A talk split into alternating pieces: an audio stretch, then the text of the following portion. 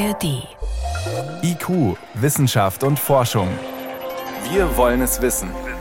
Ein Podcast von Bayern 2 in der ARD Audiothek. Heute mit Martin Schramm und einem historischen Augenblick. The Nobel Assembly at Karolinska Institute has today decided to award the 2023 Nobel Prize in Physiology or Medicine jointly to Katalin Karikó and Drew Weissman. Der Nobelpreis für Medizin. Er geht an die US-ungarische Biochemikerin Kotalin Koriko und den US-Amerikaner Drew Weissman. Ohne die beiden hätten die Impfstoffe gegen Covid-19 nie so schnell entwickelt werden können. Jahrzehntelang haben sie an der mRNA-Technologie geforscht. Auch als sich dafür eigentlich niemand interessiert hat und niemand diese Forschung finanzieren wollte. Vor allem Kotalin Koriko ist ein wunderbares Beispiel dafür, wie man am Ende doch ans Ziel kommt, wenn man an eine Idee wirklich glaubt. Schon als junge Wissenschaftlerin in Ungarn forschte sie an der sogenannten mRNA-Technologie, also der Grundlage für das neuartige Vakzin, und wanderte Mitte der 80er Jahre mit Mann und Tochter in die USA aus, als klar war, dass sie diese Arbeit in Ungarn nicht fortsetzen konnte. Aber auch in Philadelphia stand sie damals ziemlich allein. 1990 begann das Human-Genom-Projekt. Alle konzentrierten sich nur auf die Gene, die DNA. Ein Jahrzehnt lang ging es nur um Gentherapie. Um die mRNA-Forschung kümmerten sich nur ganz wenige Labore. Sie stand ganz im Schatten der Gentherapieforschung. Die Metzgerstochter Koriko, die in einem Lehmhaus ohne fließendes Wasser aufgewachsen ist, ließ sich nicht beirren. Ihr Ansatz? Die RNA-Moleküle, also die genetische Bauanleitung für ein bestimmtes Eiweiß, so verändern, dass sie in einer menschlichen Zelle bestimmte Prozesse auslösen. Dabei dachte Koriko damals weniger an eine Immunabwehr wie durchs Impfen, sondern an Heilung. But at that time I thought most of the disease people have is Damals sagte ich, die häufigsten Krankheiten, das sind doch Verletzungen, gebrochene Knochen oder Verbrennungen an der Haut. Und dafür brauchen wir keine komplett neue Gentherapie. Aber wenn wir herausfinden, welches Eiweiß die Heilung beschleunigt, können wir die mRNA lokal anwenden, sodass dieses Protein genau dort entsteht und haben dann die Heilung. Es gab viel Skepsis und keine Forschungsgelder. Ihre Stelle als Research Assistant Professor an der University of Pennsylvania, eine Art Juniorprofessur, nicht verlängert. Aber statt die Uni deshalb zu kritisieren, betont Corrico das Positive. At the university for 24 years an der Uni für 24 Jahre wurde ich immer von irgendjemand unterstützt, weil ich keine Fördergelder bekam, weil ich degradiert wurde. Einmal haben fünf verschiedene Kollegen Geld zusammengekratzt für mein Gehalt von 50.000 Dollar im Jahr. US-Professoren verdienen sonst locker das Doppelte. Corrico gab nicht auf und schaffte gemeinsam mit ihrem Kollegen Drew Wiseman 2005 den Durchbruch. Künstliche RNA, die in der Zelle sehr viel Protein herstellt und keine ungewollte Entzündung auslöst. Das Patent, das nicht den Forschern, sondern der Uni gehörte, wurde von den Pharmaunternehmen Moderna und BioNTech später in Lizenz übernommen und Grundlage für den Corona-Impfstoff. Das ist doch mal eine filmreife Biografie. Julia Kastein war das über Kotalin Koriko. Zusammen mit Drew Weissman erhält sie den Nobelpreis für Medizin.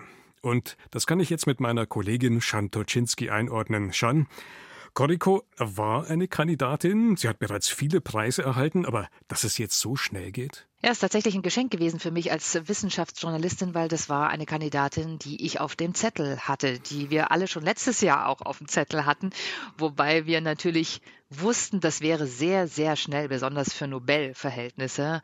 Also die Nobelpreise werden ja oft Jahrzehnte nach der Entdeckung einer wissenschaftlichen Errungenschaft erst vergeben. Also bei HIV Mitte der 80er Jahre wurde das Virus entdeckt und den Nobelpreis gab es 2007. Und das war schon klar, dass es hier wirklich extrem schnell gewesen wäre letztes Jahr. Man wollte offenbar noch ein bisschen warten, um zu gucken, sind die mRNA-Impfstoffe wirklich so sicher wie geglaubt? Kommt da vielleicht nicht doch noch irgendwas nach? Es gab ja durchaus auch Kritik an der Entwicklung dieser Impfstoffe, am Tempo der Entwicklung dieser Impfstoffe. Jetzt äh, stellt sich raus, ja, es war ein beispielloses Tempo, so hat es dieses Komitee gesagt, um eine der größten Bedrohungen für die menschliche Gesundheit zu bekämpfen. Und das ist den beiden eben gelungen. Und deswegen dieser doch verhältnismäßig schnelle Nobelpreis. Es gab ja interessanterweise doch auch leichte Verzögerungen bei der Bekanntgabe. Eine Viertelstunde. Kann man da jetzt auch spekulieren, was da vielleicht dahinter steckt? Ja, man muss natürlich spekulieren, weil ich war auch nicht dabei, aber es gibt im Grunde immer zwei Möglichkeiten. Entweder wird wirklich bis zuletzt noch diskutiert, auch das ist schon vorgekommen, oder man erreicht einfach Nobelpreisträger, nicht? Ich könnte mir tatsächlich bei diesen beiden das auch vorstellen, weil die beide ziemlich uneitel sind, also besonders Kotolin Koriko, die hat, glaube ich, wirklich nicht damit gerechnet. Die hatte ja auch wirklich Schwierigkeiten in ihrem Leben, wie wir gerade gehört haben. Und ich kann mir vorstellen, dass die einfach wirklich in irgendeinem Labor oder irgendwo untergetaucht war. Und sie hat dann ihrem Mitpreisträger Drew Weissman, hat sie die Nachricht überbracht, hat sie inzwischen auch gesagt. Und er hat es zuerst für einen Scherz gehalten und dachte, jetzt kommt gleich einer und sagt hier, April, April. Also die beiden stehen sich nah, die kennen sich, aber ich glaube, die haben beide wirklich überhaupt nicht mit dem Preis gerechnet. Ja, schöne Geschichte. Jetzt schauen wir uns doch mal nochmal diese Forschung tatsächlich an. mRNA-Technologie, da haben die meisten Menschen inzwischen schon mal was davon gehört. Können wir es nochmal erklären? Also mRNA, das sind Moleküle, die eigentlich im Körper schon vorhanden sind und die die Aufgabe haben, genetische Informationen aus dem Zellkern, genetische Informationen in andere Bereiche der Zelle zu transportieren. Und die beiden hatten die Idee, dass man dieses Transportsystem doch nutzen könnte, um andere Dinge in die Zellen zu transportieren, eben um Krankheiten zu heilen. Und das Problem an der Sache war, dass aber die künstlich hergestellte mRNA, und die muss man dafür herstellen, weil körpereigene gibt es dafür nicht genug, muss künstlich hergestellt werden, die wird vom Immunsystem normalerweise erkannt, und zwar als fremd erkannt, und dann löst das unschöne Reaktionen aus. Also die ersten Forschungsversuche von Corico, da hat sie versucht, HIV zu impfen und quasi diese Botschaft eines HIV-Erregers dort in die Zelle zu bringen. Und es hat dann eben sehr gefährliche Entzündungsreaktionen ausgelöst. Mhm. Und dann haben die beiden quasi daran gearbeitet, einen kleinen Teil in diesem Molekül so zu verändern, dass die mRNA quasi unsichtbar wird, dass die wie eine Tarnkappe kriegt und unerkannt in die Zelle einringen kann. Und das war der Schlüssel, wo man sagte, so, und jetzt kann man die bestücken mit anderen Dingen. Die Tarnkappe war der Schlüssel. Was wurde dadurch möglich? Also es wurde erst an Heilung gedacht. Das war eigentlich der Ursprungsgedanke, dass man zum Beispiel Krebs damit heilen kann oder eben eventuell vielleicht auch HIV. Aber eigentlich Heilung war das Thema. Und dann sind ja die Impfhersteller, das haben wir im Beitrag gerade gehört, die haben dann diese Lizenz bekommen, die Unternehmen. Und die beiden äh, Gründer von BioNTech, Uwe Shahin und Türeci, die haben dann Frau Koriko quasi entdeckt und gesagt, komm zu uns. Ja, also sie hatte diese Probleme in den USA, sie wurde nicht gefördert, und haben gesagt, wir brauchen diese Technik, du hast die entwickelt entwickelt, komm in unser Unternehmen. Und das hat sie dann 2013 auch gemacht. Dort haben die sich um Krebsforschung gekümmert in erster Linie. Und dann, als die Pandemie begann, haben die ganz schnell den Schalter umgelegt und gesagt, so, diese Technik ist wahrscheinlich auch für Viren zu verwenden. Und das probieren wir jetzt. Und das hat am Ende auch funktioniert. Nun könnte man sagen, okay, äh, Corona ist also ein Beispiel. Welche anderen Impfstoffe sind denn auch möglich oder eben auch schon in der Pipeline? Die Krebsforschung habe ich schon angesprochen. Das ist tatsächlich der Teil, äh, wo man sich sehr viel erhofft. Ebola wurde heute angesprochen in der Pressekonferenz.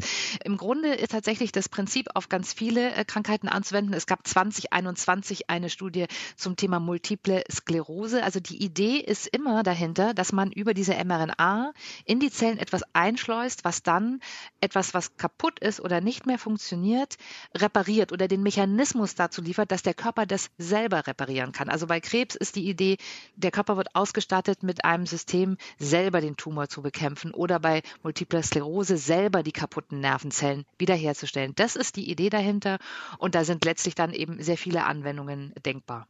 Jetzt haben wir auch hören können, der Preis geht an ein Team. Er geht nicht nur an Codico, er geht auch an Ihren Kollegen Drew Wiseman. Wie muss man sich denn die beiden vorstellen? Du hast am Anfang schon angedeutet, die stehen in Kontakt, die verstehen sich gut. Also Drew Weissman hat sie eben in einer Zeit in den USA, in Philadelphia kennengelernt, wo es ihr eben wissenschaftlich nicht besonders gut ging, weil sie eben nie viel Unterstützung hatte. Und er war eben derjenige, der an diese Idee geglaubt hat und der einfach da immer mit im Boot war. Und insofern finde ich, auch da ist es sehr interessant, dass diese beiden den Nobelpreis kriegen und eben nicht zum Beispiel, wie ja auch gemutmaßt wurde im Vorfeld schon, jemand von den Herstellern. Mhm. Ja, wo man sagt, das ist tatsächlich so, die beiden haben daran festgehalten, die haben sich da wirklich durch durchgebissen, haben selber nicht wirklich dran geglaubt, dass sie diesen Preis kriegen, obwohl sie in den letzten Jahren viele Wissenschaftspreise bekommen haben und natürlich inzwischen gewürdigt wurden. Und trotzdem glaubten sie meiner Meinung nach nicht an den höchsten Forscherpreis. Und insofern ist das sicherlich ein Tandem, was sich gegenseitig viel zu verdanken hat und diesen Preis wirklich auch sehr verdient hat. Ist denn eigentlich klar, wie es bei Codico jetzt weitergeht? Was macht Codico zurzeit?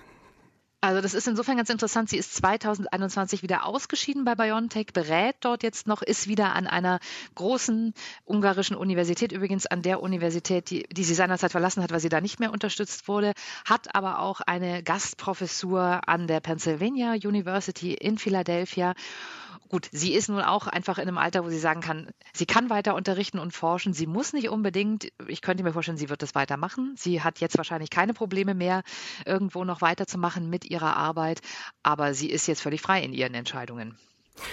Der Nobelpreis für Medizin geht an die Wegbereiter der Corona-Impfstoffe. Kotalin Koriko und Drew Weissman.